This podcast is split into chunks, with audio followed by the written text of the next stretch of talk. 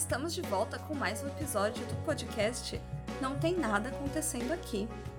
Meu nome é Carol. E eu sou o Mikes e hoje eu acordei achando meus cabelos brancos muito sexy. Eles são muito sexy. É. Vai na fé. Eu tava sofrendo de ter cabelo branco, mas agora que eu percebi que eu não tenho mais como brigar com eles, eu tô adorando. Não, aproveita. É, é uma das coisas mais desiguais entre homens e mulheres, assim. Homens com cabelo branco são considerados super sexy. Você já, já tem barbinha branca? Cara, então, eu tenho uma surtada semana passada por causa disso. Porque eu tinha uns fiozinhos aqui e ali, eu tava, beleza, sabe? Deixa. Aí eu acordei um belo dia, tinha um tufo bem no meio do meu queixo. tipo, não era aqui e ali igual, era um tufo de cabelo branco bem no meio do meu queixo. Eu falei, não, não, não, não, não. Não gostei disso. Cheguei com a pinça e arranquei tudo, agora não tenho mais. Você arrancou sua barba com pinça. Dói pra caramba. É, imagino. Não, relaxa, vai na fé. Barba, eu perguntei porque barba grisalha também é um negócio sexy. Eu adoro. Quando é na, bonitinha, igualzinha, sabe? Tipo, de filme. Mas quando é uma bola de cabelo branco no meio do teu queixo, não, não é sexy. De jeito Ai, meu Deus. E qual é o tema de hoje, por falar nisso? Ah, sim. O tema de hoje é o que você quer ser quando crescer. Eu sofria tanto com isso quando eu era mais novo. Falei, ai meu Deus, eu quero ser tanta coisa. O meu sofrimento, assim, sobre isso, não digo nem que foi muito sofrimento, mas foi um lance de. de justamente, não, não é que eu queria ser tanta coisa, é que eu não sabia exatamente o que eu queria. E nem como. E quando eu sabia o que eu queria, eu não sabia o, como fazer para chegar naquilo que eu queria. E eu também tive umas ideias totalmente nada a ver no meio do caminho, de a certa altura da vida resol... já me ocorreu fazer hum, curso de aeromoça. tipo, eu já tinha feito uma faculdade, eu já trabalhava com outra coisa diferente da faculdade que eu tinha feito. E aí eu falei, ah, nossa, mas seria legal ser aeromoça. Deixa eu, deixa eu ir lá ver curso de, de. Ah, é, não se fala mais aeromoça, né? Comissário de bordo. Deixa eu ver curso de comissário de bordo, assim. Enfim, o caso é que veio da do tipo, ai, ah, por que você resolveu fazer um podcast? E a minha motivação foi um pouco de voltar a exercer a criatividade de uma forma mais dentro do que do que eu gosto, do que eu gosto de fazer, pelo lado de hobby, porque justamente ao longo do né, da vida profissional, eu acabei assim canalizando toda a minha criatividade para ser funcional, para trabalho com temas e atividades que me eram impostas. E justamente eu nunca mais trabalhei, eu nunca mais usei minha criatividade para fazer nada dentro da, das coisas que eu gostava, que eu tinha vontade. Então você estava pronta para fazer um trabalho autoral. É, tipo isso. E aí voltando no tempo, muito tempo, diga-se de passagem. Eu não lembro se a gente falou sobre isso no primeiro episódio, mas eu e o Michael nos conhecemos no teatro. Por alguma razão, quando eu tinha 13 anos, eu resolvi ir fazer teatro, aula de teclado e dança de rua. Tudo ao mesmo tempo. E, e aí o Michael tava lá. E assim, eu lembro claramente na época que eu tava tentando me achar porque eu tinha muito essa vibe artística eu não sabia exatamente para que lado, como vocês podem ver. Eu, eu fui pro teatro, pra música e pra dança ao mesmo tempo, para tentar me achar. Pensando bem, isso é muito legal. E eu ter tido o incentivo da, da minha mãe e, da, e o suporte da minha avó, que né, era, né, era a pessoa que executava a parte prática de levar até lá, fazer a matrícula, o, o responsável, né, por essa parte é, de me incentivar a do tipo, ah, tá, faz um pouco de tudo e vê o que, o que você gosta. E, justamente, aos 13 anos, eu já tinha feito, eu já fazia teatro na escola há algum tempo. Eu já tinha feito sapateado. Eu já tinha feito capoeira.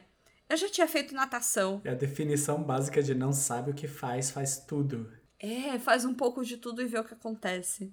E, e, você lembra como, como foi que você foi para lá? Eu lembro bastante, eu lembro inclusive do primeiro dia. Mas antes de eu contar essa história, fun fact: eu nunca me matriculei naquelas aulas. Eu fiz teatro na prefeitura de Santos por quase seis meses sem estar sem tá matriculado e sem ser um aluno lá. Você não tinha. Nossa, eu lembro que eu, minha avó e meu irmão, a gente ficou horas na fila no dia das matrículas dos cursos pra gente se matricular e você não fez isso, você não tinha feito matrícula, você só apareceu na aula? Exatamente, então. eu, eu tinha acabado de, de começar numa escola nova e, e eu, eu estava decidido a ser diferente. Eu não queria ser o mesmo nerd que todo mundo odeia que eu, que eu era na escola anterior. Ah, nossa, eu tinha essa mesma vibe. E, e aí, tipo, parte da minha reinvenção do Mikes nessa escola nova foi, tipo, mudar o visual, mudar o cabelo, mudar as roupas, colocar piercing na cara escambau. E, e aí tinha esse garoto na, na minha escola que foi basicamente o único que me deu atenção. Então eu falei assim: Ei, esse me deu atenção, vai ser meu amigo para sempre. ah, e... eu também fazia isso. E ele, ele fazia teatro na prefeitura, desse grupo que a Carol fazia. E, e eu tava decidido a fazer ele ser meu amigo para sempre. E aí, qualquer coisa que ele falava, ah, eu tô fazendo isso, eu falava, olha, eu adoro isso, eu super queria fazer também. E eu falava isso para tudo. Até que ele me convenceu aí assistir uma aula com ele. Ele falou assim: ah, tenho aula de teatro nesses dias, você devia ir lá e, tipo, vai assistir, sabe? Tipo, meu amigo veio aqui para assistir. Aí eu cheguei lá para assistir essa aula. Foi, tipo, na, na esplanada do, do Teatro Municipal, do lado de fora. E aí o, o, diretor, o professor, ele falou assim, olha, desculpa, mas aqui não, ninguém assiste aula não. Se você quiser assistir, você tem que fazer parte da aula também. Eu falei, bah, mas eu não, não, não sei o que. Não sei, não sei o que fazer. Ele falou assim: ah, a gente está fazendo um, um exercício de improviso hoje. E o exercício de improviso era você tem que vender um item que você trouxe com você. E eu só tinha ido lá para assistir, então a única coisa que eu tinha comigo era meu guarda-chuva. E eu fiz esse, esse, esse exercício de improviso vendendo meu guarda-chuva. E aí no final da aula o professor falou assim: Ah, Bel, se quiser, você pode vir, continuar vindo aqui para as aulas, tá de boa. E eu continuei, tipo, isso era o quê? Março, abril. Eu fiz aula até o final do ano, tipo, de penetra. E só no, no ano seguinte que, eu, que eles falaram assim: ah, você tem que se matricular, né? Você tem que ser aluno oficial da, da, da, da Escola de Teatro de Santos. E aí que eu fui matricular, só no ano seguinte. Nossa! Desse dia, engraçado que assim, eu não me lembro o que foi que eu fiz. Mas eu lembro bem do seu, do seu comercial de guarda-chuva e por alguma razão eu lembro muito bem também do da Ariane fazendo o dela de hidratante Monange. é, ela tinha um cabelo belíssimo. Sim. Ainda deve ter, eu não sei, faz tempo que eu não vejo a Ari. Sim, mas não é cabelo, era hidratante, era de pele, mas ela fez muito bem, eu lembro bem do dela. Ah! Hidratante. É. é. eu não lembro de nada, só de é, mim então, mesmo. você vê, eu lembro vagamente de você, eu lembro do dela, mas eu não lembro do meu. Mas é. Então, é, fui, minha história é essa, eu fui parar no teatro porque eu não queria você ser sozinho na vida. É, e eu fui com essa, eu acho que, tá aí, eu fui arranjar o que fazer da vida com essa mesma vibe, assim, de tipo, ah, eu quero, sei lá, eu não gostava de ninguém na escola, e, e eu falei, ah, eu quero fazer coisas e eu quero me achar e eu quero amiguinhos. Daí, eu, eu lembro que a gente se, se encaixou muito bem desde o primeiro dia, né? 20 anos depois, cá estamos. Cara, 20, quase 22 anos, que ridículo isso. Também, por isso que a gente se encaixou também. A gente tava muito procurando, assim, procurando a nossa turma, sabe, naquela época. E aí, justamente, eu, você e o KG, a gente começou a andar tão junto, tão grudado fazendo tudo, assim, tanto no teatro quanto em outras coisas, que vocês viraram protagonistas do meu primeiro romance. É, é, é, dá pra perceber que a criatividade passou longe, né, da criação. Deus, não! Era tipo, eu resolvi escrever uma história de mistério, de terror, de suspense. Olha só que louco, né? Eu tava envolvida em todas essas coisas artísticas e ainda por cima eu resolvi, ah, vou escrever um, um suspense. Três jovens incautos, é, estudantes de teatro, presenciam um assassinato brutal. E a partir daquele momento é uma corrida contra o tempo pelas suas próprias vidas sobre alguma coisa de tipo encontrar, descobrir quem era o serial killer, o assassino e desvendar e desvendar o mistério no teatro municipal. Não, então, detalhe, eu só tinha, só tenho esse plot há 20 anos, né? Porque nunca passou disso. Assim, quem era o serial killer? Por que, que ele estava assassinando jovens estudantes de teatro no teatro municipal? Qual era a motivação? Qual era o final? O que não sei, até hoje eu nunca terminei. Eu só comecei a escrever e o plot era a gente presenciava esse assassinato e aí a gente começava a fugir do assassino e tentar descobrir quem ele era. Nem eu sei quem ele era. Ou por quê. Nessas mesmas vibes, acho que a gente chegou a, a desenvolver uma história de, tipo um slasher movie, série com cheerleaders também, que era tipo, baseado nos, no nosso grupo de teatro. Você lembra disso? Não. Até hoje eu tenho, eu, eu tenho uns sketches de, dos personagens. Ah, é? Numa, numa, é, numa das minhas, dos meus folders eu tenho uns sketches dos personagens. Eu tenho essa vaga memória de, de ter essa, essa. Era Fúrias em Pânico, eu acho o nome. E era eu que assim. tava escrevendo isso? Eu não lembro. Também não. A, a, gente tava, a gente tava escrevendo junto aquela HQ, que era porque você ia escrever e eu ia desenhar. Que era. Você passava em Pangea. Ai, mulheres nossa! com dinossauros. Aquilo era muito legal, né? Também nunca passou mais do que o plot. Não. Eu lembro que, eu lembro que a, gente fez, a gente fez muita pesquisa, mas a gente nunca. É nunca saiu do plot. Olha, que nem a gente falou no episódio anterior, a gente é muito bom em conjunto e individualmente em começar e não terminar as coisas. É. São 20 anos de projetos e ideias inacabados.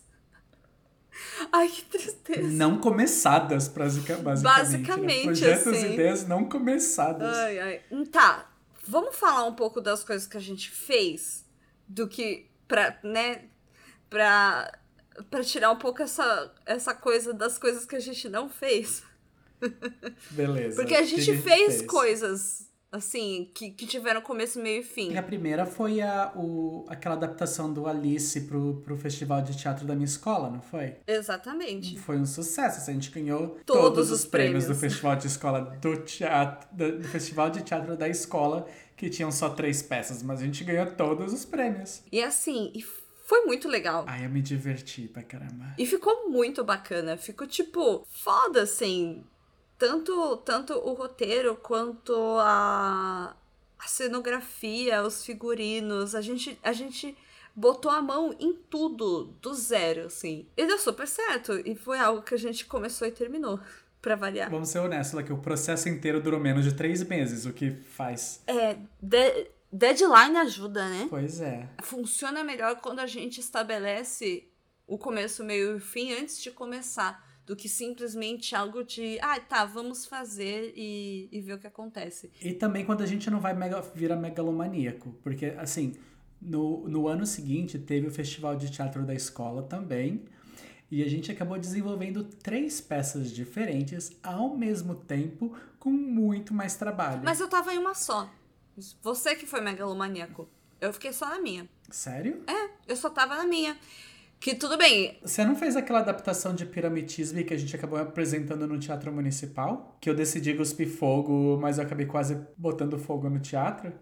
Cara, tá, não, o piramitismo eu lembro. Vagamente. A gente apresentou isso no Municipal? Apresentou no Festa. E só no Festa, Nossa. nunca apresentou em lugar nenhum.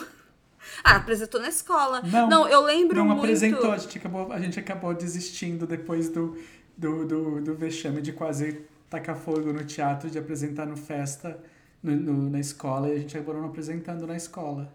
Ah, não lembro. Cara, não lembro, de verdade. Eu lembro de trabalhar com piramides o tempo. Tá, Michael, faz 20 anos. Então, né? Eu, eu lembro que a gente escreveu uma, uma performance que aí eu escrevi o texto do zero, que era tipo uh, aquelas descendentes de bruxas amaldiçoadas, que eram tipo viúva negra e matavam seus pretendentes, etc. Um negócio assim. Nossa, aquilo foi chato pra caralho olhando agora. Que performance chata. Que é. texto chato. Foi totalmente enfadonho. Eu penso, nossa, que negócio chato. Mas os figurinos e a direção foram boas. Não, é, foi bacana de fazer, foi divertido na época. Na época, eu não sei, fazia todo sentido, a gente era meio emo, era né? Era tão sofrido. Eu, eu lembro é. de eu ter assistido As Brumas de Ávila umas 15 vezes para pegar inspiração. É. Mas era tão, era tão sofrido que, assim, no final, a, a bruxa nova acabava se apaixonando e, e copulando com o, o irmão perdido que ela nunca sabia que teve e, e, o, e o cara morre. Eu escrevi essa merda. Ai, que horror! Ai, que... Nossa, o áudio até estourou, gente. Desculpa, é o meu desespero. É. é. então, você vê, eu não tenho orgulho de tudo que eu criei, mas foi. O que importa é que a gente se divertiu muito. A cena seguinte seria baseado no Vampire the Masquerade, os Malkavians. E esse nunca acabou saindo do papel, ficou só no projeto. Eu, lembro, eu, tenho, eu ainda tenho os desenhos dos figurinos, mas o projeto Nossa, nunca saiu do papel. A gente tinha criado toda uma performance também baseado em, no, no Vampiros da Máscara, que, que teria sido muito legal. É, essa seria, teria sido muito mais divertida do que a do que a, a, das bruxas. Sim, mas vamos, vamos ser sinceros, assim, adolescentes se sugando e se comendo no palco ia dar merda. Não, mas eles eram loucos, assim, não era nem pra sexualizar o negócio, era só pra ser muito louco. É. Teria sido muito divertido. Sim. Teria. Eu lembro que naquela época, em algum momento, eu, não, eu sei que eu, eu era muito nova, eu tinha 16, 17 anos. Eu escrevi um roteiro de um filme. É, em algum momento a gente migrou do teatro para cinema. E aí eu escrevi, tinha escrito um roteiro de um filme que também tinha assassinato, né? Mas se passava na praia. Tipo, era um jovem casal que ia fugir de um assassino, também de um serial killer. E aí eu fui gravar com um cara que você conhecia. Foi o meu primeiro patrão. É, de, e ele era cinegrafista amador, né? É, eu era cable man em, hum. em uh, casamento e festa de 15 anos. E ele era meu, meu chefe, meu primeiro chefe. E ele topou faz, gravar esse curta eu não lembro o que você tava fazendo, que você não foi. Então, eu tava. Naquele final de semana, eu recebi um convite para ir para um, uma conferência de circo no interior. E eu acabei não participando da gravação. E, cara, como é que você lembra dessas coisas? Impressionante. A minha memória é ótima pra coisa que não. Que, que é inútil. Enfim, aí eu sei que a gente foi. E assim, eu era de menor, mas eu era largada na vida. De menor. De menor. A menina era, acho que um ano mais nova que eu, sei lá, ela tinha 15, eu tinha 16. E aí foi um outro menininho do teatro, e eu ia dirigir. Assim, eu, aí tava eu lá com o roteirinho na mão, dirigindo a cena, e a menina foi com o pai porque a gente foi gravar à noite, né? E aí a cena, eles era tipo eles num banquinho, eles davam uns beijinhos, mas nada muito escatológico. E aí meio que eles iam fugir do assassino e sei lá. Eu só sei que o negócio deu um ruim depois, porque o pai da menina contou pra mãe dela, que não tava no dia, que ela beijava na cena. A mãe da menina ficou muito puta. Foi atrás do coitado do cinegrafista, que devia ter lá, sei lá, seus 20 e poucos anos, falou que ele ia se fuder, porque ele era o único de. É, ele era o maior envolvido na situação e ele tinha, era o detentor das cenas. E falou pra, tipo, apagar e sumir com aquilo, que a menina não ia fazer mais nada. E aí o nosso primeiro curta-metragem morreu ali. Mas foi uma experiência divertida, assim. Tipo, minha primeira e única experiência como diretora de cinema. A gente aprendeu de conseguir autorizações antes de gravar. É, mas acho que não ia funcionar assim. Nem, nem acho que seria ético. Mas o caso é que, tá aí. A gente teve todas essas experiências muito variadas em que a gente simplesmente pegava qualquer bosta que tava na nossa cabeça e, e transformava em alguma coisa concreta, assim, sem, sem muito filtro, sem muita vergonha, sem muita autocrítica. E se divertia pra caralho fazendo isso, independente do resultado. É, acho que era, era uma forma de, de, de se expressar e, e colocar, tipo, para fora tudo que tava acontecendo com a gente. Isso. E como a gente falou no episódio passado, foi daí meio que também veio a ideia do blog, sabe? Do, do primeiro blog que a gente fez junto. É, então. Você vê, a gente simplesmente é, não, não filtrava tanto, né? A, a gente não. Ah, mas por que não vai dar certo? Ou o, o que era tem que dar certo ou não. Simplesmente fazer acontecer já era, ah, já deu certo porque a gente fez, sabe? Sem, sem muitas aspirações, sem muito muita expectativa, sabe? Que se ninguém percebeu é basicamente o que eu tô tentando retomar fazendo esse podcast. Como fazer isso com o peso na consciência dos adultos, é isso que é o problema. É, então, acho que agora também é um negócio muito contido, porque a gente, né, tem, tem todo o conhecimento e tem todas. Não, não só é, os filtros, né? De, de se expor ou não, do que a gente vai expor. E também a gente meio que. que por, por a gente ter se profissionalizado em carreiras correlatas, do tipo, ah, eu fiz publicidade, você fez cinema, meio que a gente não quer fazer um negócio tão uma câmera na mão e uma ideia na cabeça mais, sabe? Num, meio que não cabe. A gente tem essa preocupação, o que, o que é, é válido, é saudável, de, de fazer do jeito mais, mais bonitinho. Embora não tenha nenhuma expectativa, você, cara ouvinte, saiba que a gente está considerando a qualidade do material que está sendo entregue.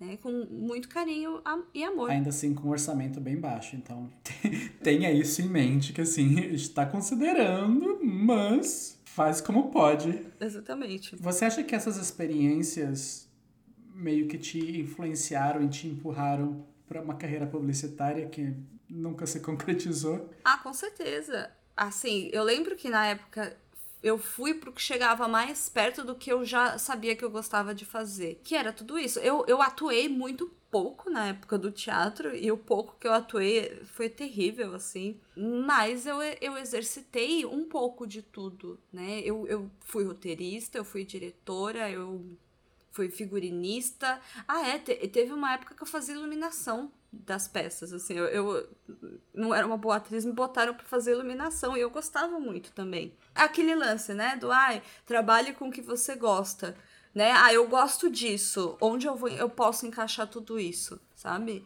Publicidade. É. Eu, eu, nem, eu nem lembro como eu acabei em cinema, mas provavelmente foi, foi por volta do mesmo, da mesma coisa, assim. Eu lembro que até, até uns 16 anos eu queria fazer biologia, sabe? Eu tava uh, organizando onde eu ia fazer vestibular e quais eram as melhores faculdades e como eu ia morar lá. Então, meio que o cinema meio que caiu de paraquedas. Eu acho também por causa dessa experiência no teatro, isso meio que abriu minha cabeça. Falou, tipo, pô, eu gosto disso, eu gosto de filme, eu gosto dessas coisas todas, por que não tentar trabalhar com isso, sabe? Em vez de só usar isso como um hobby. Engraçado que assim, você, a sua, a sua, o seu desejo e a sua escolha profissional, ela foi moldada dentro do que você estava fazendo comigo, né, ela te direcionou para uma coisa. E comigo foi foi mais ou menos ao contrário. Eu meio que eu já sabia que, que ia ser algo nisso e eu fui atrás, né, dessa coisas que envolviam, né, artes, mídia e tal. Meio que já tava lá antes, sabe? Eu nunca tive nenhuma outra é, propensão a nada que não fosse uhum. É, remotamente artístico. Por exemplo, nada de exatas, nada de biologia, nada de ciências, nada, nada, nada. Eu lembro de uma época, quando eu tinha uns 10 anos, que, que eu queria também fazer artes plásticas, sabe? Aquela coisa de. Porque era aquela época de você botar, botar a mão na tinta, fazer boneco de massinha construir esculturas. Então, assim, desde muito cedo eu, eu já tinha essa inclinação nunca foi nada muito diferente disso, sabe? Uhum. Não, não existe nenhum arrependimento de ter ido fazer publicidade, pelo contrário, era o que fazia mais sentido para mim na época, e eu acho que é o que faz sentido para mim até hoje, porque tá, eu continuei executando e, e e, e me expressando através de tudo que eu tinha que fazer lá, mas eu nunca mais consegui levar para fora do trabalho, sabe? Eu trabalhei com teatro até 2018, mas foram todas coisas que não eram meus projetos. Eu, eu tinha os meus projetos, eu fiz meus cursos, meus filminhos na faculdade, mas eu nunca me esforcei o suficiente para tirar eles do papel, sabe? Eu começava a trabalhar, ficava animado, botava a equipe junto e acabava largando. Então, eu acho que essa, essa falta de trabalhos autorais na minha vida, por exemplo, ela estava muito mais uh, associada à falta de. Não, não é nem força de vontade, mas a falta de, de se manter focado no que eu estou fazendo. Até mesmo com o meu canal do YouTube, sabe? Eu comecei tava, tava indo bacana, vídeo toda semana. Aí foi deixando menos e menos e menos e menos até que, puf, caiu, entendeu? Então é, é sempre essa. Tem uma palavra para isso, eu tenho certeza que tem uma palavra para isso, mas eu não. Ah, eu tenho uma teoria sobre isso. Hum. E eu, a minha teoria é que eu acho que no, nos nossos dois casos, a gente. Essa, essa fase da juventude, sabe, dos 20 e poucos anos até agora, falta a força do propósito. Que aquele projeto tenha um propósito. Que depois de X tempo, com uma certa maturidade, pelo menos para mim é o caso agora.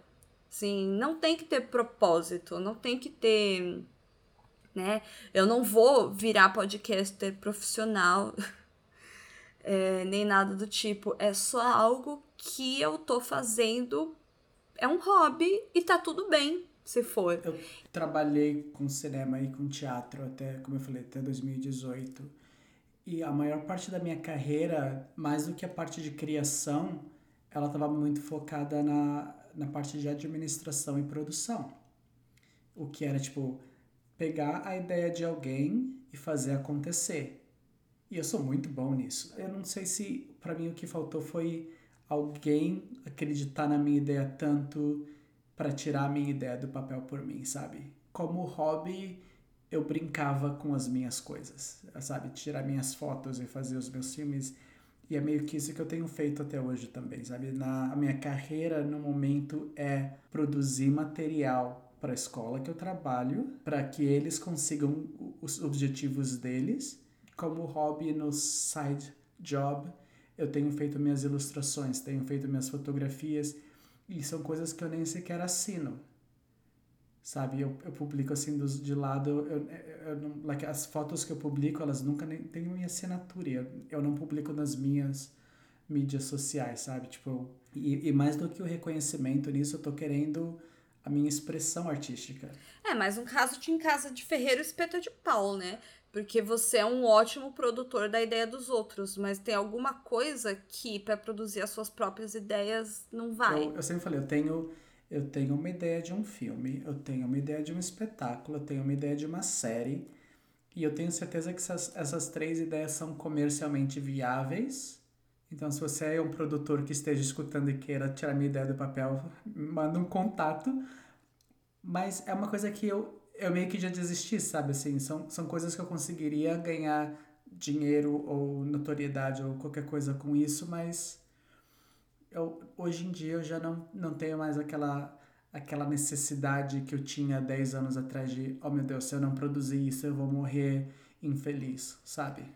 É, eu eu tenho essa sensação em relação à publicidade, assim, em algum momento eu desencanei de procurar alguma coisa nessa área e tentar trabalhar com isso, porque eu, todo o resto se desenrolou com se desenrolava muito mais fácil para mim, toda, né, eu trabalho muito mais com comercial há muito tempo. E hoje eu fico plenamente satisfeita com isso, porque eu vejo o pessoal saindo dessa área tão fodido e eu vejo que eu teria pouca motivação de criar hoje em dia ai, pra fazer as pessoas comprarem alguma coisa, sabe?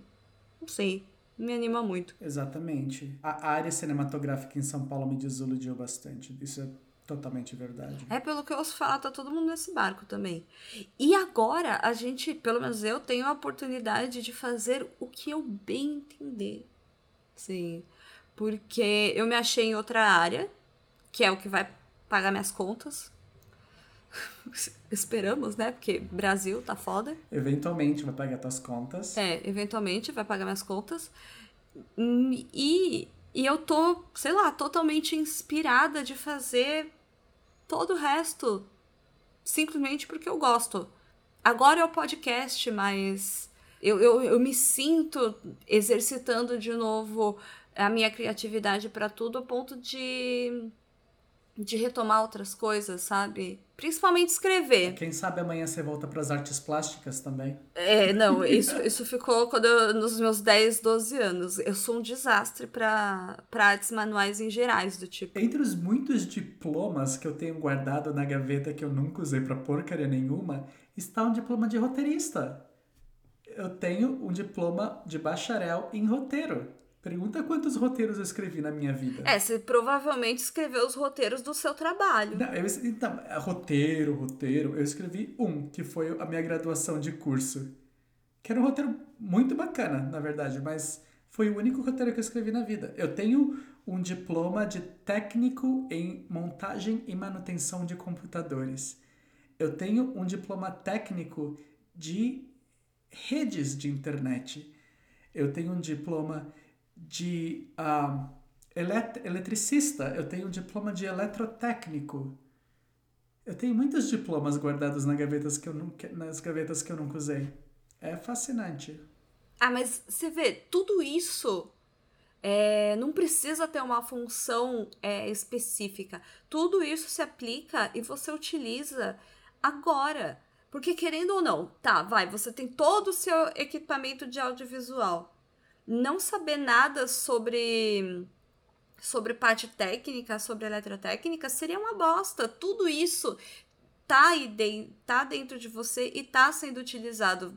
N nenhum conhecimento é desperdiçado. A, a, gente tem um amigo em comum que eu falo que a, a, profissão dele é ser estudante, que assim, desde que eu conheço ele aos 7 anos de idade, faz 30 anos, ele estuda.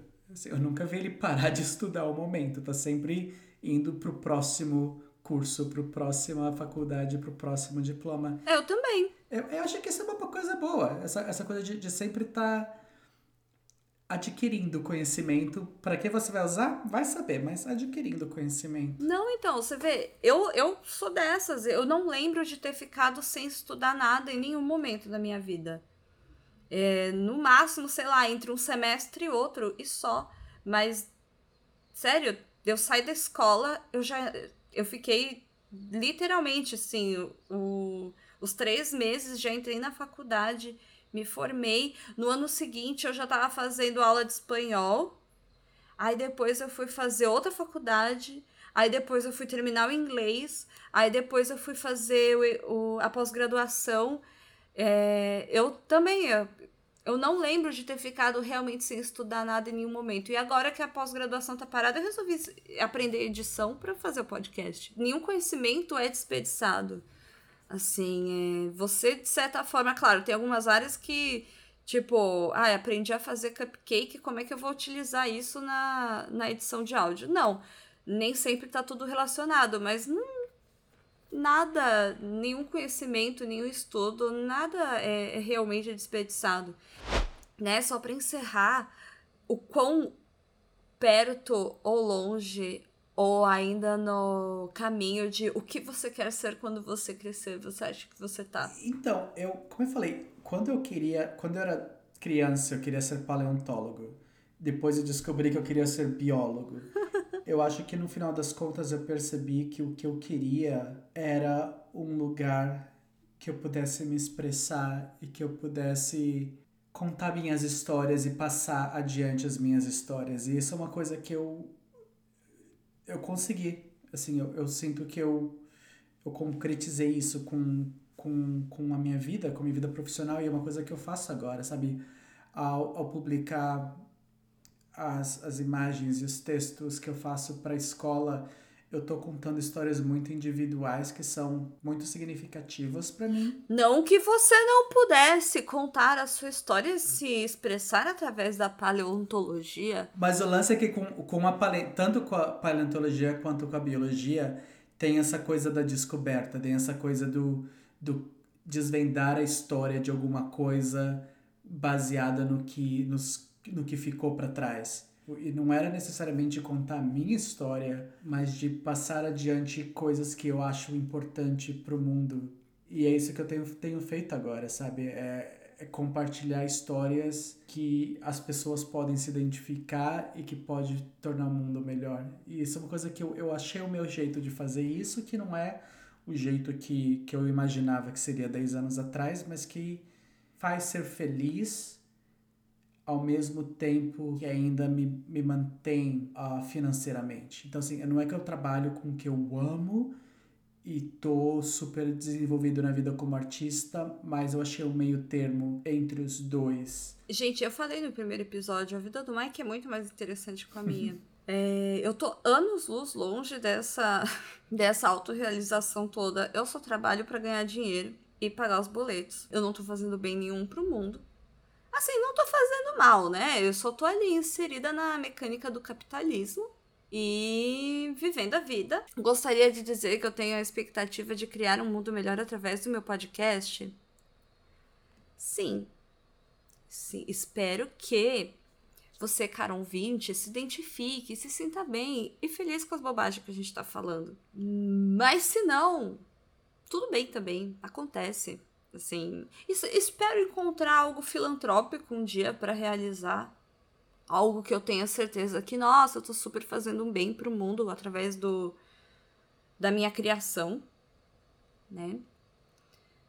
Mas até lá, galera, é o que tem para hoje. Né? É esse podcast razoavelmente divertidinho, um pouco emo, que eu espero que os entretenha. Mas é, resumindo, é isso. Eu tô na mesma pegada de não trabalho com o que eu gosto, mas eu gosto do que eu trabalho. Funciona e agora eu tô arranjando mais o que fazer, que são as coisas que eu gosto mesmo. Não importa o que você estiver fazendo, se você não tá fazendo do mundo um lugar pior, tá valendo. Estamos trabalhando em prol de um mundo melhor aqui, pregando o fora genocida, tome vacina, respeite as gays e, e é isso aí. Mais alguma coisa? Que é bom, que é bom a gente pregar para um mundo melhor? Reciclem. Recicle, sim, sim. Eu posso fazer até um episódio sobre isso. Sobre reciclar? É, sustentabilidade. Eu, eu sou muito adepta daqueles absorventes de tecido, sabe? Calcinhas absorventes. Eu passei meses da pandemia sem produzir um único lixo da minha menstruação. Ela foi toda biodegradável durante muito tempo. Thank you for sharing that. Por que, que eu tô falando? Eu, eu, eu, fico feliz que eu, eu posso dormir sabendo que a sua menstruação não fez um impacto negativo no mundo. Não, é. Minha menstruação não poluiu o, o meio ambiente por muito tempo. E agora sim, eu posso dizer que eu tenho uma menstruação 90% sustentável. Acho que a gente já fugiu muito. Eu vou deixar, eu vou deixar a minha menstruação como gancho pro próximo episódio. Tá bom. É isso por hoje. por hoje é só. Tchau, pessoal. Até a próxima. Tchau e bye bye.